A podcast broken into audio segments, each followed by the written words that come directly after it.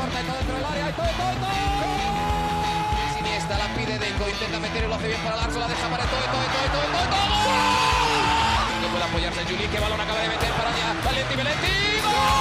Corta de Neymar, la pone por dentro Andrés. Andrés la juega. ¡Qué golazo! ¡Qué gol! Sí, un regate. Mira el segundo el disparo. El rechace tiene que llegar. ¡Gol! Del Barcelona.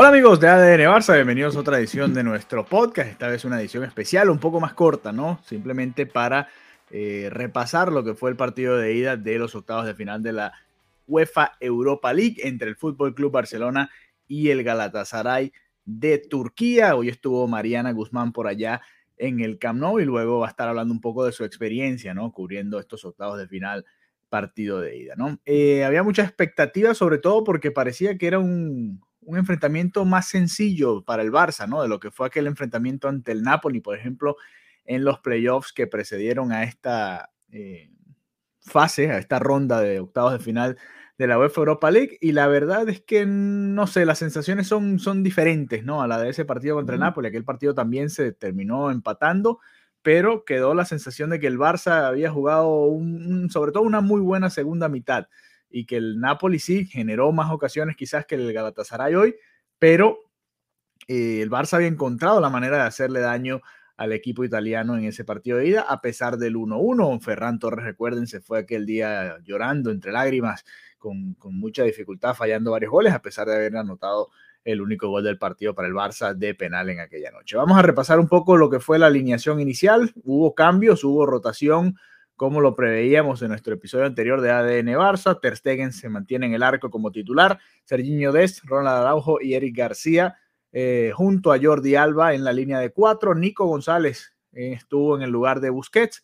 Frenkie de Jong y Pedri junto a él. Adama Traoré, Ferran Torres y Memphis Depay. Memphis Depay un poco más hacia su izquierda. Ferran Torres comenzó como un falso 9, si se quiere, en este partido, ¿no? Depay por primera vez titular desde aquella lesión, desde aquel partido contra el Bayern Múnich que significó la eliminación del Barça de la Liga de Campeones de Europa, aquella goleada en Alemania y por fin vuelve a ser titular después de mucho tiempo, aunque tampoco fue el mejor partido para Memphis. Eh, las sensaciones generales, un poquito ya eh, con más calma, ¿no? Media hora después del, del final del partido, es que el Barça le faltó un poco de intensidad, un poco, un poco de mordida. Lo que vimos en ese partido de ida contra el Napoli también, cuando hacemos la comparación, es que el Barça presionó mucho más arriba, trataba de recuperar el balón.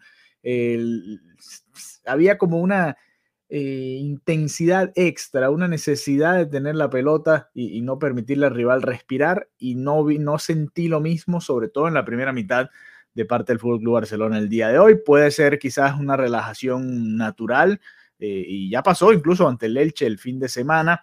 El Barça sí pasó la parte o lo que era una parte complicada del calendario, enfrentando a varios rivales complicados en el mes de febrero y en teoría el mes de marzo es más sencillo, aunque ya se vienen partidos difíciles como la vuelta de este partido allá en Turquía, que no va a estar nada fácil y después el fin de semana de arriba, no este, sino el de arriba, el clásico contra el Real Madrid en el Santiago Bernabéu. Así que eh, nada, estos pequeños, estos dos partidos que venían, Elche y Galatasaray, parecía que podían ser un respiro para el Barcelona y no ha sido así. El Barça le ha costado mucho eh, mantener la misma intensidad, los rivales también hacen sus ajustes y, y tienen eh, mérito, tienen crédito, porque el rival también hizo su partido, jugó a defenderse, a tratar de rescatar el empate y por poco hasta tuvo oportunidades, ¿no? Una eh, que se fue desviada por Eric García en el primer tiempo. Muy bien el, el, el 7 del, del Galatasaray, Artur Koglu, que la verdad es que estuvo bien peligroso las veces que pudo tomar el balón. Y después el gol anulado a Gomisen ya cuando faltaban pocos minutos ¿no? para terminar el partido y que asustaron un poco a, a toda la afición culé. Eh, no sé, desde, desde la previa, desde incluso, no sé si desde la previa, pero desde el primer tiempo pude sentir eso. No sé si ustedes tienen la misma impresión y bueno, quiero escuchar sus o leer sus comentarios ahí en, en la cuenta arroba ADN Barça. El, el, Barça le faltaba intensidad y precisión. Ya el otro día ante el Elche había faltado la, la precisión también. y ojo, que también hay que destacarlo, ¿no? Iñaki Peña, que es el portero cedido al Villarreal, la realidad es que también tuvo un par de atajadas importantes, ¿no? Si uno ve las estadísticas finales, el Barça tuvo cuatro disparos entre de los tres palos. Eh, recuerdo así rápidamente el, el, primer disparo de tiro libre de Memphis Depay en la primera parte, después un cabezazo de Sergio Busquets ya en la segunda mitad también, que termina desviando Iñaki Peña muy bien, y un disparo desde fuera del área de Frankie de Jong. Esos son tres de los cuatro que recuerdo y quizás el otro, el que pega en el poste después de la chilena de Abomellán y que le termina rebotando también a Frankie de Jong. Deben ser esos los cuatro disparos dentro de los tres palos. 15 en total, solamente cuatro de los tres palos.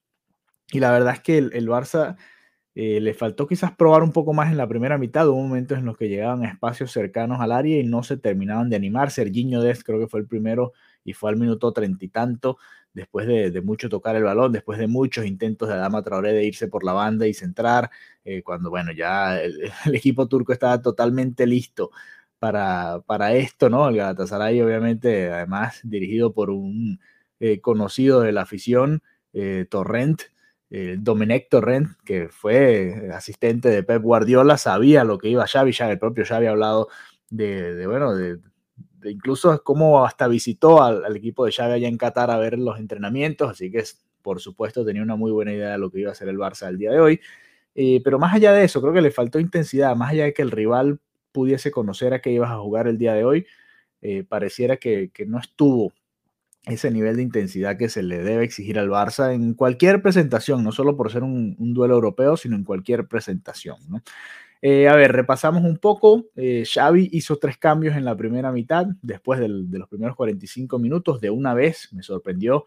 Eh, vamos a ver de qué se trató la salida de Ronald Araujo. Había estado impreciso el uruguayo y no sabemos si es producto de alguna molestia. Extrañó porque Piqué tenía amarilla y jugó toda la segunda mitad pese a estar apercibido. No recibió la segunda tarjeta, así que va a estar en Turquía para el partido de vuelta. Nico González no pudo aprovechar la oportunidad. No, yo no diría que fue todo culpa de Nico, ¿no?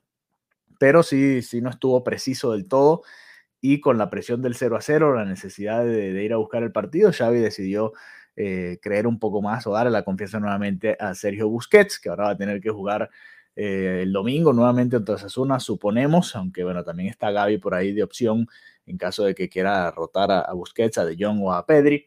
Y además de Nico González, por supuesto, que también vuelve a ser una opción para el domingo, tras haber jugado nada más 45 minutos y termina siendo uno de los cambios. Y también eh, la salida de Ferran Torres, también muy extraña la salida de Ferran Torres. Eh, le quiso dar la confianza a Adama, entiendo, aunque por lo general Xavi había sustituido a Adama por Dembélé o a Dembélé por Adama.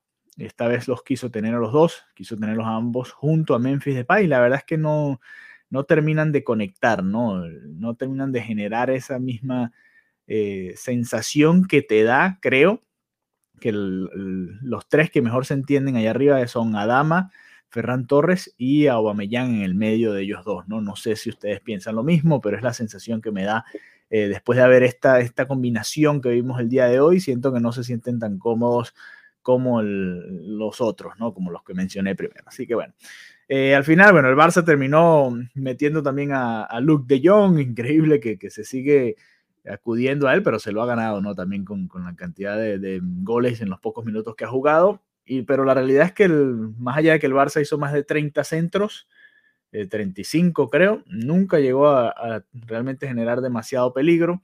Además, eh, bueno, aunque hubo, hubo momentos en los que el Barça, por supuesto, más con, con, con empuje, con ganas que con claridad, metió al Galatasaray en su portería, en su área rival, en su área propia, perdón, pero más allá de eso le, le, faltó, ¿no? Le faltó un poquito de punch y le faltó un poquito más de, pases filtrados, de buscar otra opción que no fuese nada más el centro al área, que ya sabemos que, bueno, sí, es una opción, pero hay que, hay que variar, ¿no? Dembélé, eh, como cada vez que entra, eh, un poco más intenso que el resto, eh, también perdiendo algunos balones complicados, también un poquito más impreciso que el resto, sus disparos, lo comentábamos también en la cuenta de Twitter, eh, suelen salir muy por encima del arco, algo que, bueno, es parte de lo que eh, tiene que mejorar Dembélé en el futuro cercano y bueno, lamentablemente hoy el Barça se va con este empate 0 a 0 y nos queda esa sensación de que va a ser bastante complicada la vuelta, así que ojo que una llave que podía haber sido sencilla para el Barça, que hoy tenía la oportunidad del Barça de con un muy importante resultado,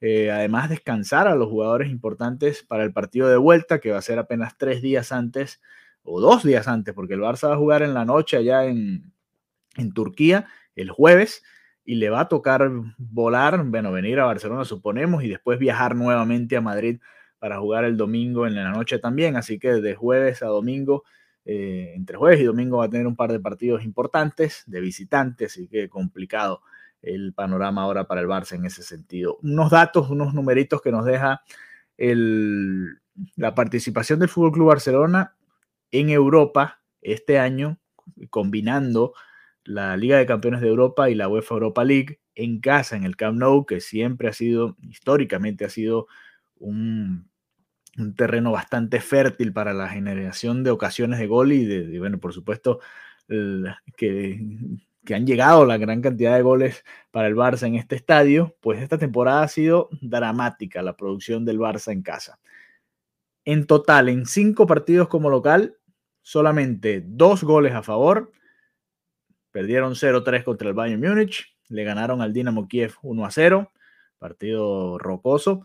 Empataron 0-0 con el Benfica, gol anulado a, Ronald Araujo, poste de Demir en aquel encuentro. Empataron 1-1 contra el Napoli, penal un tanto polémico, aunque después en el bar vimos que sí había rozado la mano del defensor italiano. Eh, un solo gol ese día ante el Napoli en casa y esta vez 0 a 0 ante el Galatasaray. Así que dos goles en cinco partidos como locales para el Fútbol Club Barcelona esta temporada en Europa. Una victoria, ese 1 a 0 ante el Dinamo Kiev, tres empates y aquella derrota aplastante del Bayern Múnich 0-3 eh, para comenzar el, camino europeo del Barça este año. Así que datos, por supuesto, que preocupan, que no, no deben dejar nada contento a la afición culé que había demostrado el Barça, o que se había entusiasmado con lo que había demostrado el Barça de Xavi en estos últimos partidos. Estamos grabando esto antes de las declaraciones post partido del entrenador y, bueno, no tenemos exactamente la sensación, pero estoy seguro que no debe estar contento Xavi con lo que vimos el día de hoy.